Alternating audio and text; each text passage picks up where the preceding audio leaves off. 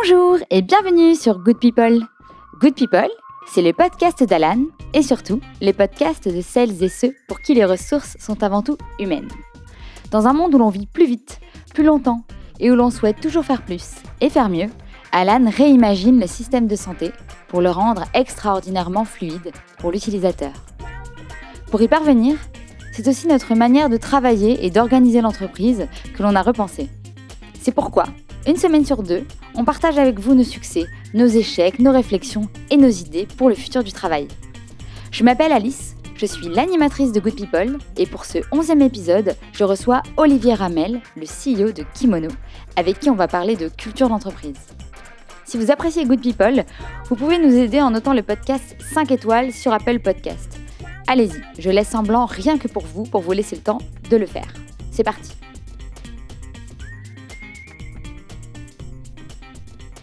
Si vous êtes déjà tombé sur la page LinkedIn d'Olivier ou sur une de ses interviews, il ne vous aura pas échappé qu'Olivier a un fort parcours entrepreneurial. C'est simple, il a toujours créé des entreprises, même lorsqu'il était étudiant. Or, quand on a créé autant d'entreprises, autant de startups, on a créé tout autant de cadres de travail pour soi et pour ses salariés. Le lien avec la culture d'entreprise est donc évident. Avec Olivier, on a donc parlé de la culture d'entreprise, d'une manière générale, et de sa vision toute particulière à ce sujet. On a parlé du lien qu'il y a entre la culture d'entreprise et le CEO, ou encore de comment la culture de kimono transparaît dans leurs produits et donc chez leurs clients. Très bonne écoute Salut Olivier. Salut. Merci de me recevoir dans les locaux de Kimono. Vous êtes euh, bien installé, c'est magnifique. Merci, avec grand plaisir. Tu l'as bienvenue. Merci. On va pas parler de ton de tout ton parcours parce qu'il y a beaucoup à dire et tu l'as déjà beaucoup beaucoup développé euh, dans d'autres podcasts. Donc j'invite euh, les auditeurs à aller les écouter. J'en listerai certains dans dans la description. Et aujourd'hui, par contre, si on se rend compte, c'est pour parler culture d'entreprise, qui est un sujet qui est à la fois cher à Alan et cher à Kimono. Tout à fait. Et c'est parfait. J'adore. Du coup, quand on arrive sur ta page LinkedIn, on voit que tu as été au moins 5 fois CEO, et je dis bien au moins parce que dans les autres podcasts, j'ai entendu que tu avais encore eu plein d'initiatives à côté. Oui, en fait, maintenant, c'est même plus du tout à jour, on est à 7-8. Mais mon, mon vrai full-time job aujourd'hui, ça reste kimono, bien sûr. Mhm. Euh, mais donc, ouais, donc tu disais. Euh, donc, bah, j'ai été pas mal de fois fondateur, CEO. Euh, je le suis aujourd'hui pour Kimono et je le serai pendant longtemps, j'espère, sur plein d'autres projets. Ou peut-être kimono, on verra. Et euh, la première fois que tu as été confronté à la culture d'entreprise, soit au terme, soit à, l'expérience de ça, c'était quand? Je dirais, le vrai terme, ce qu'on entend par culture, c'était ma deuxième expérience, enfin ma deuxième boîte, euh, qui s'appelait euh, La Récolte à l'époque. Et j'étais encore étudiant. on avait une quinzaine, une vingtaine de personnes. ça s'appelait donc La Récolte. Et en fait, on avait, on avait créé un concept food qui permettait d'avoir de la nourriture saine pour les campus étudiants. Euh, donc c'était des salades de fruits frais, euh, des jus de fruits frais, des légumes croquants, des soupes, etc. En fait, c'était une offre bien-être pour les campus étudiants parce que le problème c'était que euh, bah, c'était le début de la tendance du bien-être. Donc tout le monde veut manger euh, de manière euh, saine, sauf qu'on n'a pas le budget pour aller au restaurant et dépenser 10, 15, 20 euros en tant qu'étudiant.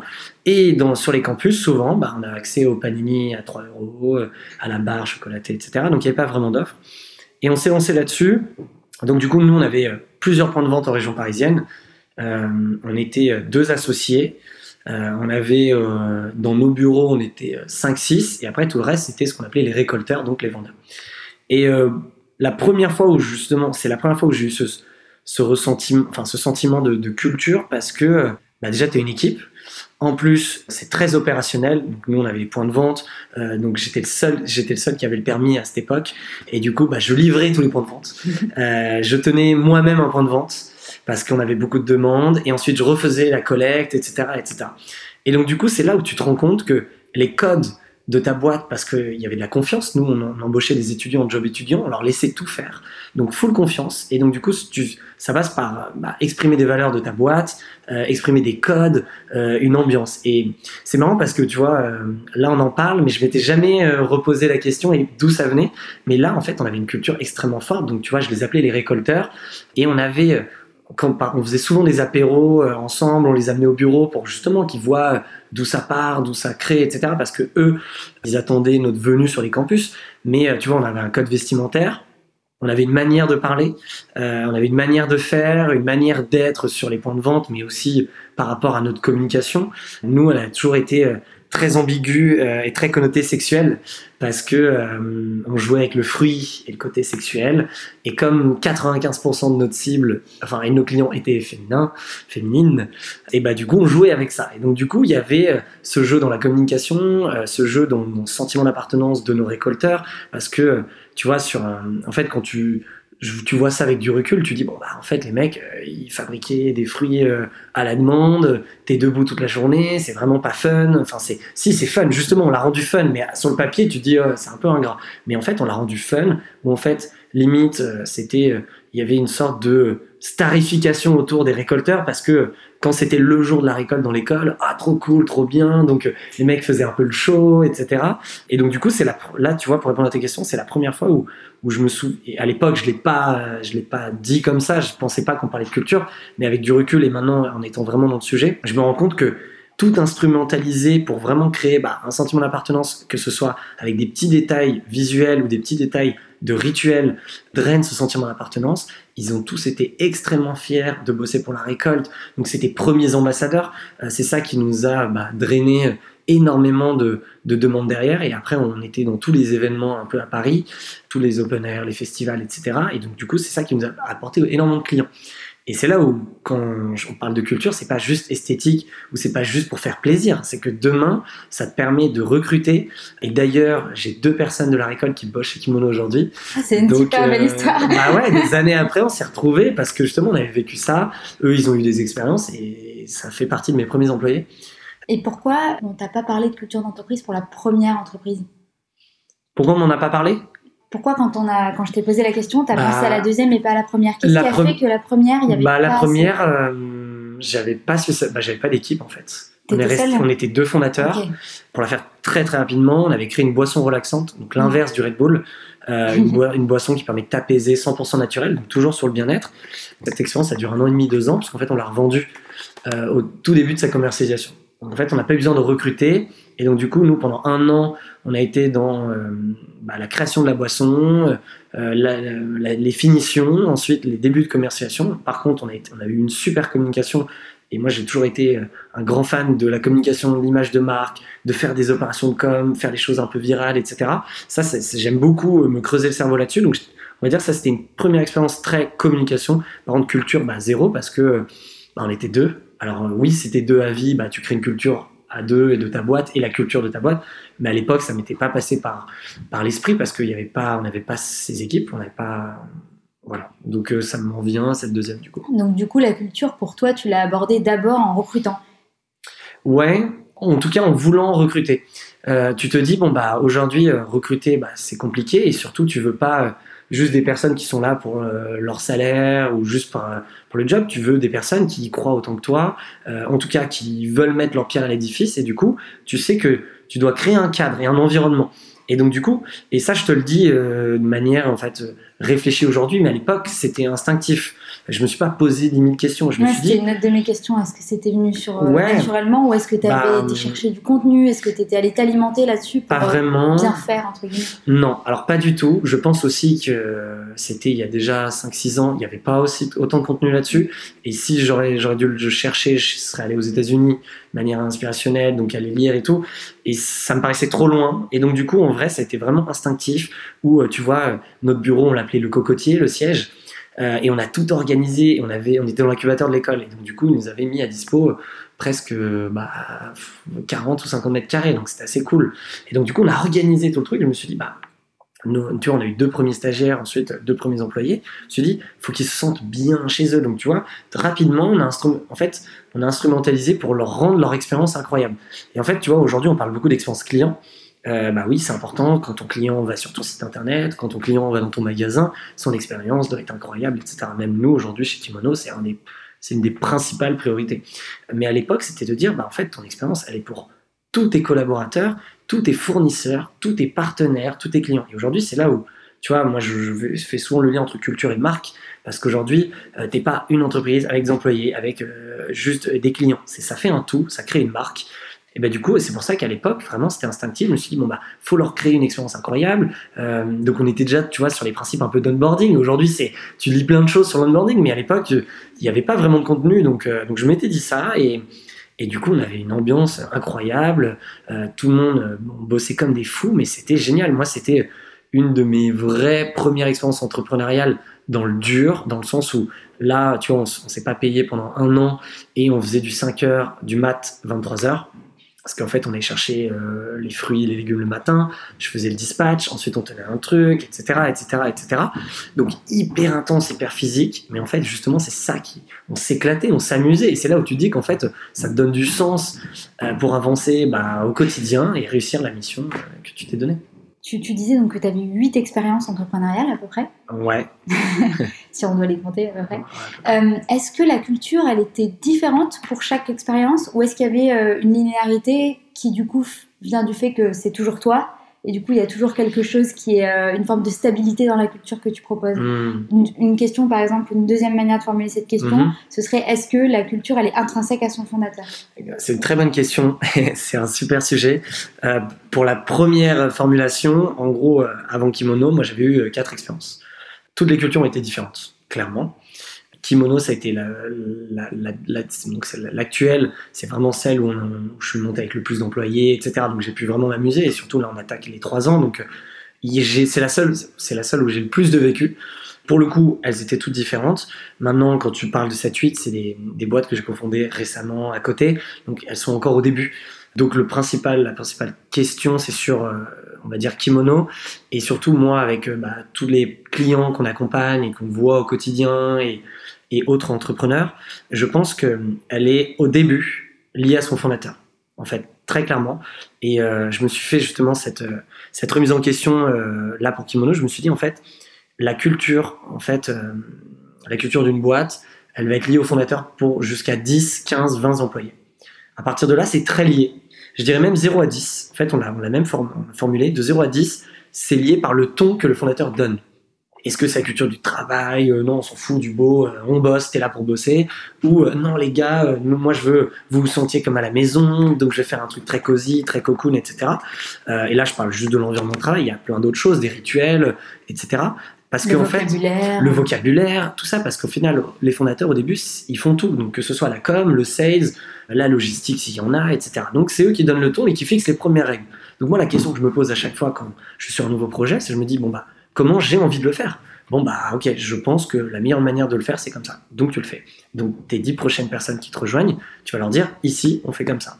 Sauf que, par contre, le switch, et que j'ai vu, parce qu'aujourd'hui, on est plus de 40, à partir de 10, je dirais 10-15, et ben en fait, faut accepter que maintenant, c'est tout le monde qui nourrit une culture. Et qu'en fait, aujourd'hui, heureusement que c'est pas moi qui régis la culture. C'est, elle, est, elle est alimentée par tout le monde, toute l'équipe, les nouvelles recrues, les plus anciennes, euh, les nouveaux codes. Et en fait, c'est, c'est vrai que quand tu es un fondateur qui est amoureux de sa boîte, bah parfois tu te dis Ah non, c'est pas comme ça que moi je le voyais. Mais en fait, il faut se dire, bah non, c'est une aventure commune, on est tous ensemble. Donc si, euh, je vais reprendre l'idée de la déco, s'ils pensent que la salle de réunion, on veut qu'elle soit comme ça, et on veut ce cadre, on veut ce truc, et non, non, non, non, bah t'écoutes et ça fait partie de ta culture. Mais, et, que les rituels, et que la manière d'être, la manière aussi d'être rigoureux, euh, la manière d'être intense dans son travail, si tu dis, oh non, moi, tu vois, par exemple, euh, je vois souvent des fondateurs qui disent, ah bah non, bah prends des vacances quand tu veux, on s'en fout, euh, etc. Bah, il y a des, au- un moment, quand tu commences à te structurer, bah non, en fait, euh, les vacances, c'est comme ci, comme ça, les jours fériés, etc.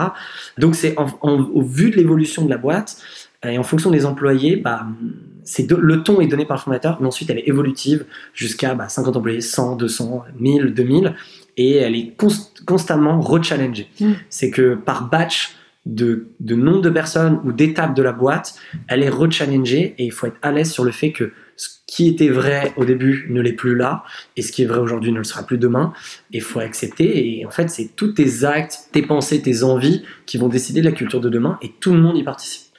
Euh, donc elle est intrinsèque pour le, le premier ton, on va dire. Et pas le, pas Et, le- et comment justement au fil de, de ces évolutions de la culture, euh, le CEO ou, ou alors euh, son, son, son équipe proche Mhm. qui, qui veille un petit peu sur, sur Ouais. cette culture et sur son application, comment il sait que c'est euh, un sujet, par exemple, tu parlais de la décoration de la salle de réunion, comment il sait que ce sujet-là, c'est pas un sujet, c'est plus un sujet qui lui incombe. Parce que si on veut quand même garder une linéarité, une forme de, de cohérence, tu, tu, dois encore garder les mains sur quelque chose. Ouais. Bah, c'est toute une question de transmission. Et la transmission, elle se passe, euh, donc que ce soit pour, euh, comme tu disais, les fondateurs ou, les proches des fondateurs ou les, ou les, les, les, dirigeants, les autres dirigeants, etc. C'est qu'une question de transmission. Et la transmission, elle va se faire par plein d'aspects. La première, elle va se faire par une euh, côté inspirationnel, donc à savoir quelles sont les valeurs de ma boîte et comment je les, transmets, je les, je les transmets, je les transmets à, à, mes, à mes, équipes. Donc les valeurs, la vision, pourquoi on fait ça? Quel donne, Donnons du sens à ce qu'on fait. Donc pourquoi on se le matin? Pourquoi euh, tu vois, on vend ses produits aujourd'hui et demain on fera peut-être beaucoup plus? Euh, donc la vision, les valeurs, les rituels. Euh, est-ce que tous les trimestres on part en week-end ensemble ou on fait un team building? Est-ce que tous les vendredis midi on organise des lunchs particuliers, etc., etc. Donc ça c'est ce que j'appelle, on va dire, la partie inspirationnelle et qui permet de, transmettre ces valeurs. Donc normalement, quand il y a une prochaine salle de réunion et c'est pas toi qui la gères, comment justement euh, tu fais en sorte que c'est la linéarité assurée, bah, c'est que cette transmission doit être bien faite. Ça, c'est des valeurs. Ensuite, il y a euh, la partie structurelle, donc du coup, c'est tout ce qui est organisation, donc le management, comment la boîte est organisée, mais vraiment de manière, enfin, de manière euh, très organisé. Donc par exemple ton organigramme, faut qu'il soit clair, que tout le monde ait compris. Ok, le pôle là, il bosse ça. Ok, je peux bosser avec cette personne. Euh, à qui je, je rapporte, c'est ça, etc. Et ça, ça peut paraître basique, mais moi je connais beaucoup de boîtes. Nous, on accompagne beaucoup de boîtes où tout le monde pense que c'est flou. Et il y a rien de pire que des équipes où ils savent pas où se mettre dans la boîte, etc. Donc ça, c'est l'organisation. Donc ça passe par l'organigramme. Ça passe par aussi les rituels. Donc par exemple, euh, tu vois, nous tous les lundis à 9h, on a ce qu'on appelle le monde d'ego. Donc ça, c'est la boîte, même tout le monde, enfin tout le monde est connecté puisqu'on a un bureau à Berlin, euh, Londres, euh, Bordeaux euh, et Paris. Et du coup, bah, tout le monde est connecté à 9h et c'est le, kick-off du lundi. Ensuite, bah, par exemple, pour moi, part, moi, j'ai un middle management maintenant, donc du coup, tous les lundis, je vois tous mes managers le lundi, mais en fait, les autres managers qui ont des équipes ont aussi des rituels, etc. Donc ça, c'est vraiment être structuré, organisé. Et au fil des, comment dire, des, années et des mois, bah, en fait, tout évolue, tout est détruit, reconstruit. Donc ça, c'est la partie organisationnelle. Donc c'est comme ça que tu transmets aussi plein de codes, plein de, plein de, plein de manières de faire, et en tout cas comment toi tu, tu le vois. Et la troisième partie, j'ai un doute, je sais plus trop, mais ça se trouve c'est parmi ces deux-là. Mais en tout cas, ce que je voulais dire, c'est par rapport à la transmission. C'est euh, comment tu arrives demain à déléguer et à te dire que tes équipes vont réussir à justement garder les codes de la boîte bah, c'est tout bien transmettre. Pour ça, faut tout noter, tout écrire, écrire dans le marbre, euh, tu vois, euh, avoir des, bibles de tout. Euh, et c'est comme ça que il y a l'onboarding aussi, quand la partie organisation. C'est pour ça que quand quelqu'un arrive, bah, nous, tu vois, il y a une semaine d'onboarding où en fait, on lui demande rien d'autre que d'écouter et de poser des questions et de s'intéresser parce qu'il rencontre tout le monde. il a plein de meetings particuliers sur justement rappel de la vision, même s'il l'a compris. Tu vois, il y a aussi le côté où tu dois répéter les choses, euh, moi, tous les lundis, je repasse des messages qu'ils connaissent par cœur. Mais je le redis, je dis, c'est important de se le rappeler. Euh, et toi, en tant que fondateur, comme bah, t'es focus en permanence dedans, ça paraît évident, mais des, personnes qui, ont leur job, bah, parfois ils peuvent l'oublier avec leurs problèmes perso, leurs autres sujets. Et donc voilà, et donc du coup, c'est vraiment, tant que c'est bien transmis, donc tout doit être bien noté, bien écrit, bien organisé, clair, en étant transparent. Donc il y a le mot transmission et le mot transparence. Euh, c'est de savoir dire les choses, pourquoi on les fait, euh, et de pas dire oh, c'est comme ça, c'est on le fait pour cette raison. Et c'est ça qui t'amène à justement que tout ce que tu as créé est entre de bonnes mains et ils continuent. Et d'ailleurs, ils rajoutent leur, leur touch aussi perso.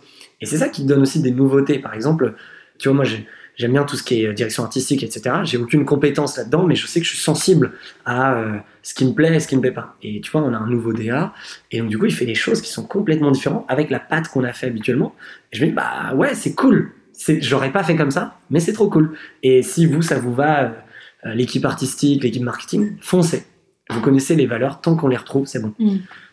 Et tu parlais de, transmission euh, écrite notamment et, de transparence. Bon, tu me prêches euh, des convaincus chez Alan, c'est tout à fait euh, ce qu'on prend aussi. tu as mentionné aussi les bureaux à différents endroits et ça mhm. c'est super intéressant mhm. parce qu'on a parlé de culture, mais dans le, donc là de culture d'entreprise, mais du coup vient aussi se greffer l'aspect culture bah, de, de, en France, ça pourrait être déjà de, de villes, différentes villes, et après culture euh, à l'international. Et comment, du coup, la culture euh, de l'entreprise mmh. arrive à se mixer avec euh, la culture personnelle liée au pays, à la ville? Ouais, tu veux dire quand les, les... tu as une boîte où il y a plusieurs bureaux, plusieurs nationalités, et comment tu arrives à, à, garder cette culture ou garder le ton? Bah, et surtout quand tu as des bureaux différents, parce qu'à la limite, si tu onboard des, des, des, personnes qui ne sont pas de, de ton pays, ouais dans ton bureau, ça, bon, il y a toujours des écarts, mais ça paraît moins difficile parce que bon, elle est, la personne est immergée dans, dans ton bureau, il y a la culture forte. Quand tu, quand tu splits, quand tu, quand tu éclates mmh. ça, mmh. Euh, c'est un autre sujet. quoi. C'est clair. Bah, nous, pour le coup, c'est vrai que euh, toutes les personnes qu'on recrute euh, en Angleterre ou en Allemagne, ils passent par ici et ils repassent par l'onboarding général, enfin, général et kimono. Et en effet, c'est plus simple après pour qu'ils ils font l'expansion là-bas.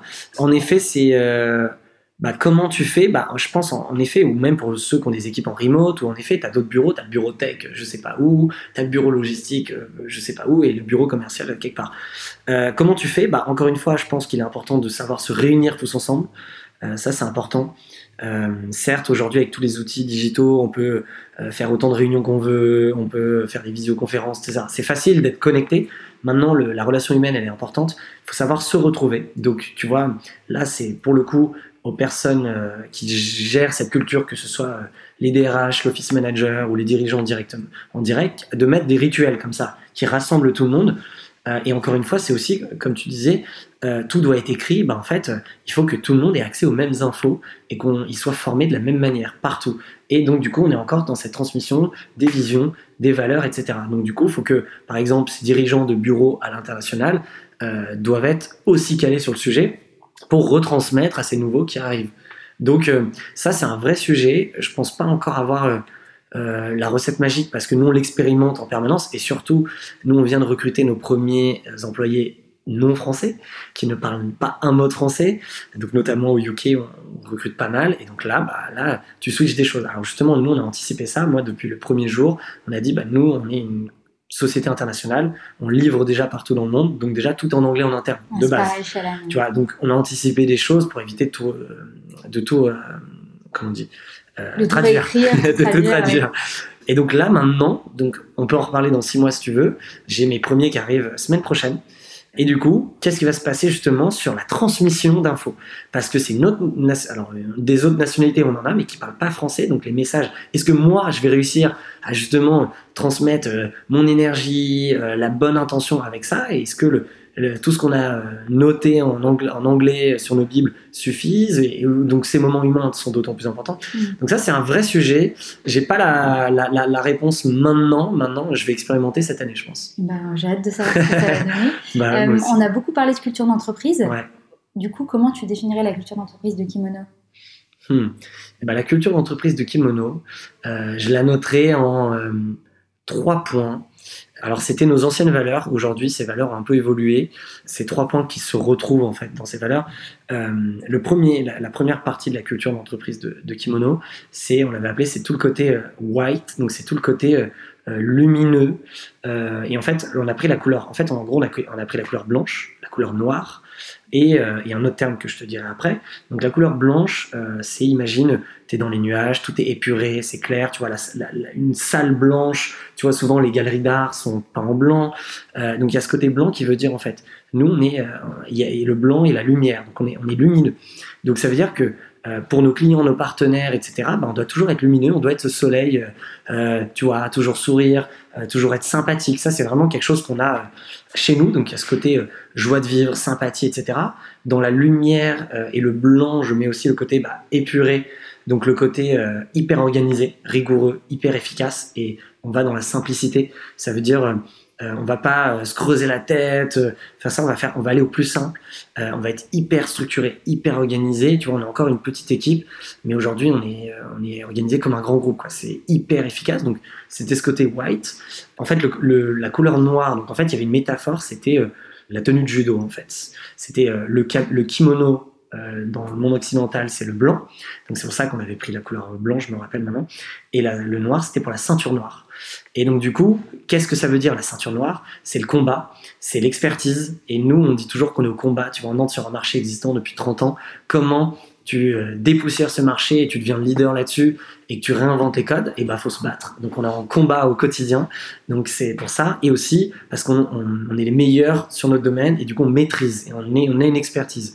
Donc c'est en ce sens ce côté euh, ceinture noire avec le, kimono blanc. Et tu vois, quand tu nous vois, nous, justement, comme si tu nous imagines, là, tu m'imagines dans un kimono blanc avec une ceinture noire, bah, le blanc est beaucoup plus représenté. Euh, et donc, c'est ça qu'on montre. Et quand tu nous vois, bah ouais, kimono, ils sont sympas, ils sourient. Mais derrière, c'est rigoureux, on est au combat, on est hyper efficace et on est des experts. Donc, c'était en ce sens. Donc, la culture est vraiment régie par ces, ces deux choses. Et le troisième, c'est un terme qu'on aime bien ici, s'appelle game on ça pour le coup tu vois ça c'est moi vraiment j'ai adoré et je les ai euh, matraqués de ce terme. Maintenant c'est bon il est bien installé. Tu peux partir ils vont pas voilà c'est bon il est là. La transmission euh, et, et, donc le game on c'est un peu le la, touche finale c'est de dire aujourd'hui faisons-le et éclatons éclatons-nous. C'est c'est pas un jeu mais on est là pour s'amuser. On est là pour prendre du plaisir. Euh, oui c'est dur. Oui il va y avoir des rebondissements etc mais fais-le avec euh, toujours la même intensité, euh, mais prends du plaisir. Euh, fais-le avec, tu vois, le côté game on, ce que j'aime bien, c'est ok, let's go, déjà on y va, mais surtout, bah, game on, c'est le jeu, c'est le jeu, on sait que ça va pas durer toute notre vie, on fera peut-être plein d'autres choses dans notre vie, mais en tout cas, là, le moment où quand tu rentres chez Kimono, bah, je veux que tu prennes du plaisir, je veux que tu sois là pour t'amuser, et moi je suis là, et maintenant toute l'équipe, pour créer le meilleur environnement, environnement pour ça, donc que ce soit par euh, bah, ce que tu fais avec tes équipes, comment tu organises, et aussi bah, potentiellement tes bureaux, ton environnement physique, etc. Euh, et donc ça, c'est vraiment le, côté game on, c'est fais ça avec le, plaisir et le kiff, euh, et fais-le pour toi-même, fais-le pour tes collaborateurs, fais-le pour tes clients, tes partenaires et tes fournisseurs. Et voilà. Donc ça, c'est un peu la culture de la boîte. J'ai ma dernière question qui concerne ce que je te disais tout à l'heure en off. C'est-à-dire comment vous arrivez, par l'intermédiaire d'un produit physique, en, habillant des collaborateurs dans des mmh. boîtes, mmh. À, vendre et, à, et à, à, faire transparaître la culture kimono dans les cultures des autres entreprises. C'est pas la question, la dernière question la plus simple. Non, non, mais, non, mais et en vrai, pour moi, c'est la question la plus simple parce que c'est évident. En fait, en gros, comment justement aujourd'hui on fait des vêtements personnalisés et comment on arrive à avoir cette définition de culture designer. En fait, c'est ça part de la genèse de l'histoire de kimono. Comment on a créé kimono, c'est qu'en fait, on s'est pas dit on va faire des vêtements. En fait, on s'était, c'est parti d'un constat, on s'est dit la culture d'une boîte aujourd'hui c'est hyper important. Euh, la culture et l'identité d'une boîte c'est devenu hyper important. Pourquoi? Parce que elle permet d'attirer des talents. Elle permet surtout de les garder, et ça tout le monde l'a compris qu'aujourd'hui la clé c'est de garder tes équipes, donc ta culture entre en jeu. Et à ce moment-là où on se posait cette question, on se disait mais la culture c'est quoi? Et donc, du coup, on, bah, on a commencé à segmenter la culture. On s'est dit, bah, ta culture, ça peut être représentée à travers les bureaux. Tu vois, par exemple, Google l'avait euh, très bien compris euh, il y a longtemps quand ils ont fait des bureaux incroyables pour attirer les meilleurs ingénieurs du monde. Ça a joué dans leur succès, qu'on le veuille ou non. Euh, et ça, les boîtes US l'ont compris très rapidement. Donc, il y a les bureaux. Ta culture, c'est aussi la manière dont tu communiques, comme tu disais, le code, ton code verbal, les couleurs, les couleurs, etc. Donc, c'est c'est vraiment comment tu communiques. Michel Augustin bah, avait un ton particulier. Ils ont vendu des millions de gâteaux et ont attiré des super talents grâce à ça. Euh, et aujourd'hui, il y a 10 000 exemples, mais en tout cas, il y a 10 ans, ils ont été un peu les précurseurs à assumer un ton, etc. D'ailleurs, avec la récolte, on s'était pas mal inspiré. Et ta culture, c'est aussi la manière dont tu es représenté. Et quand on, parle de représentation, ça peut être euh, à travers différents produits, différents services qui les rendent tangibles. Donc ta charte graphique, ta DA, mais aussi comment euh, tu es représenté à travers des produits. Et de fil en aiguille, on fait l'entonnoir. Comme moi, j'avais déjà une expérience dans le textile, euh, The Family, qui sont mes cofondateurs, avait noté un besoin et moi je connaissais quelqu'un qui était expert dans ce métier. On s'est dit, bon bah regardons le marché du, textile personnalisé B2B. Et c'est là où a, on a vu qu'on avait une, un boulevard face à nous, donc on s'est lancé. Mais du coup, on s'est dit, moi, quand on a créé Kimono, on s'est dit, je me suis jamais dit, bah, on est des fournisseurs textiles, on est des culture designers. Mm. Et ça, dès le premier jour. Et dès le premier jour, tu vois, aujourd'hui, la vision, c'est de dire, un, aujourd'hui, on habille des équipes. Donc en fait, on rend leur culture tangible à travers les vêtements. Mais aujourd'hui, et on le fait déjà, aujourd'hui on fait des bureaux personnalisés. On a une offre Office Design où on fait de l'aménagement d'espace d'intérieur. Euh, et on fait aussi tout ce qui est objet. Donc en fait, on a trois produits textile, objet et Office Design. Donc aménagement de bureau de A à Z. Et donc du coup, tu vois, après avoir habillé bah, les équipes, on habille les murs. Demain, on a deux projets dans les, dans les cartons qui, qui vont sortir. Un cette année et un dans, en 2021. Euh, qui, et j'en parlerai pas maintenant. mais en tout cas, tu verras qu'en fait, chaque nouveau produit qui sort donne une consistance encore plus forte à notre discours. Comme on s'est positionné en tant qu'expert dès le début, parce que ben, on, bouffe énormément de contenu là-dessus, c'est quelque chose qui nous passionne, euh, donc on se pose vraiment plein de questions. Et comme tu l'as dit au début, nous on est notre premier client. Moi j'expérimente tout chez nous, c'est que nous aussi on doit avoir une culture qui nous ressemble. Et, et, du coup, bah, en fait, chaque nouveau produit, bah, muscle en fait encore plus ce discours. Et en fait nos, clients bah, adorent tu vois quand on a lancé Office Design ils se sont dit bah, vous nous avez habillés bah ok occupez-vous de nos bureaux. Et du coup ça prend du sens on devient un peu une sorte d'agence de culture on devient le partenaire de ta culture. Donc du coup comme ça a été créé de ce constat-là, en fait, la vision suit, c'est évident. Et du coup, moi, j'ai plein de gens qui m'écrivent et me disent, euh, maintenant, ils nous demandent des conseils sur la culture, etc. Et, de se dire que, bah, en fait, quand tu nous regardes le haut de l'iceberg, bah, en fait, on vend des vêtements personnalisés parce que ça représente encore la majorité du, du chiffre. Mais voilà, et on y vient. Et en fait, on vient sur plein de choses extrêmement euh, intéressante et passionnante autour de cette culture. Donc on devient vraiment, moi j'ai envie de, tu vois, sur les dix prochaines années, d'être un géant autour de la culture, mm. avec plein, avec différents produits. Donc là, j'en ai deux autres en tête. Ça va s'arrêter là normalement. On en aura cinq. La boucle est bouclée. Et là, on a un truc incroyable pour les entreprises. Ce qui est super intéressant, c'est que a priori, moi j'aurais pensé que le fait d'avoir une culture très forte pouvait peut-être euh, faire peur à des boîtes qui voudraient euh, du mm. coup euh, nourrir leur culture. Mm. se dire ah mais si je leur achète à eux, eux ils sont voilà, il y a des couleurs très flashy, c'est géométrique, etc.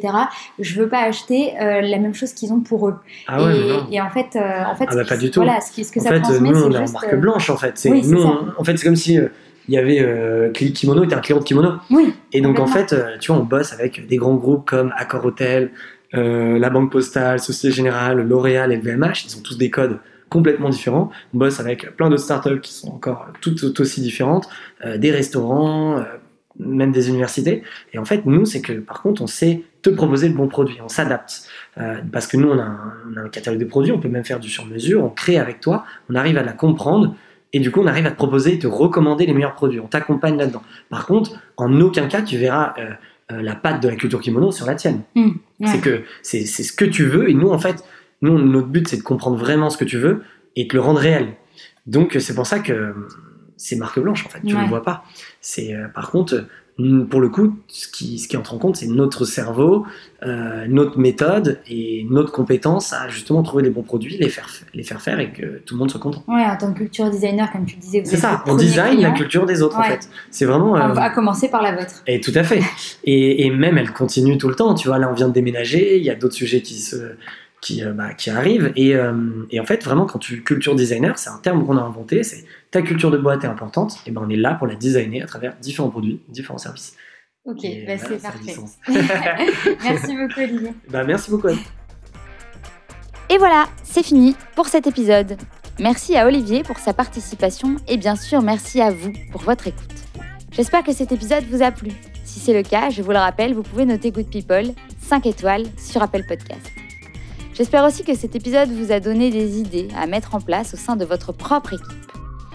Si c'est le cas ou alors que vous suivez d'autres principes que les nôtres, n'hésitez pas à les partager avec moi par email. Vous trouverez mon adresse dans la description du podcast. On se retrouve donc dans deux semaines pour un nouvel épisode, mais d'ici là, vous pouvez écouter les précédents sur Apple Podcasts, SoundCloud, Spotify et toutes les autres plateformes d'écoute.